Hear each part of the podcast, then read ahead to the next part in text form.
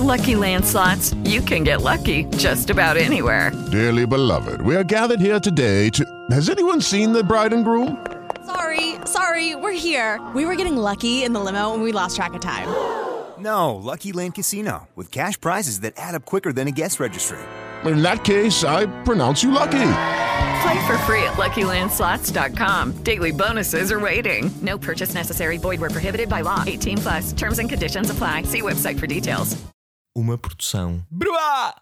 Olá a todos, eu sou o Zé e este é o Palavra de Honra, que é um programa fantástico porque eu sou fantástico, não preciso de ninguém, todas as minhas qualidades são boas. Aliás, minha namorada diz-me, meus pais dizem-me, os meus amigos dizem-me, toda a gente gosta muito de mim.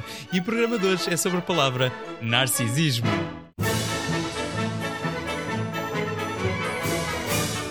Ora, narcisismo, segundo o dicionário Priberan, é a qualidade de quem gosta de ou admira exageradamente a sua própria imagem.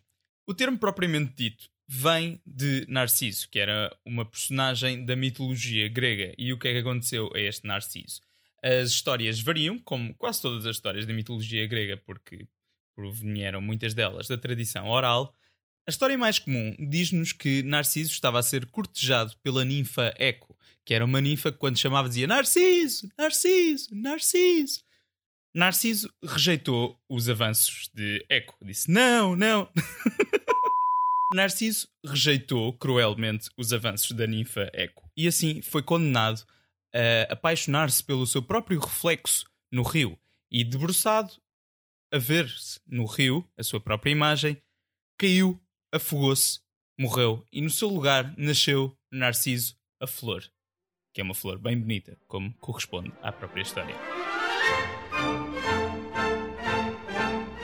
No século XIX, aliás, na viragem do século XIX para o século XX, o termo foi começando a ser usado como um descritor clínico para sintomas de doenças mentais um, e foi popularizado uh, depois por Freud.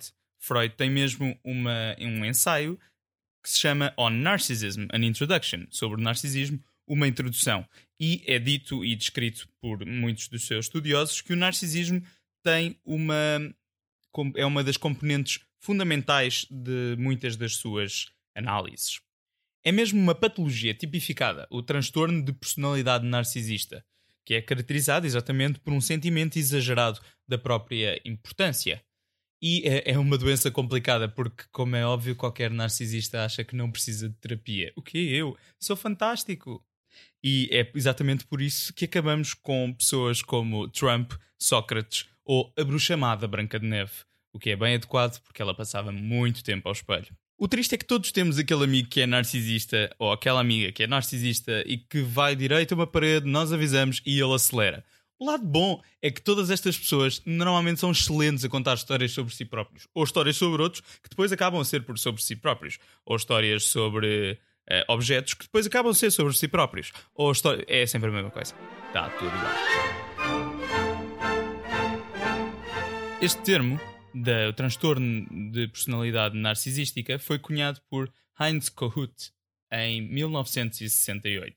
Em 1996, Theodore Millen sugeriu cinco subtipos de narcisismo, entre os quais o narcisista amoroso, que é sedutor, tentador, astuto e inteligente, não quer realmente ter contacto íntimo, quer apenas o prazer, enganador, mentiroso, patológico e com muitos casos diferentes. Bom, aposto que muitas das pessoas a ouvir estão a pensar que já tiveram destes lá em casa e se arrependem bastante. Ah, enfim, pensem se não é o atual. No Palavras para Ler hoje temos Uma Família Inglesa, de Júlio Diniz. Na edição Texto integral da Biblioteca Ulisseia de Autores Portugueses.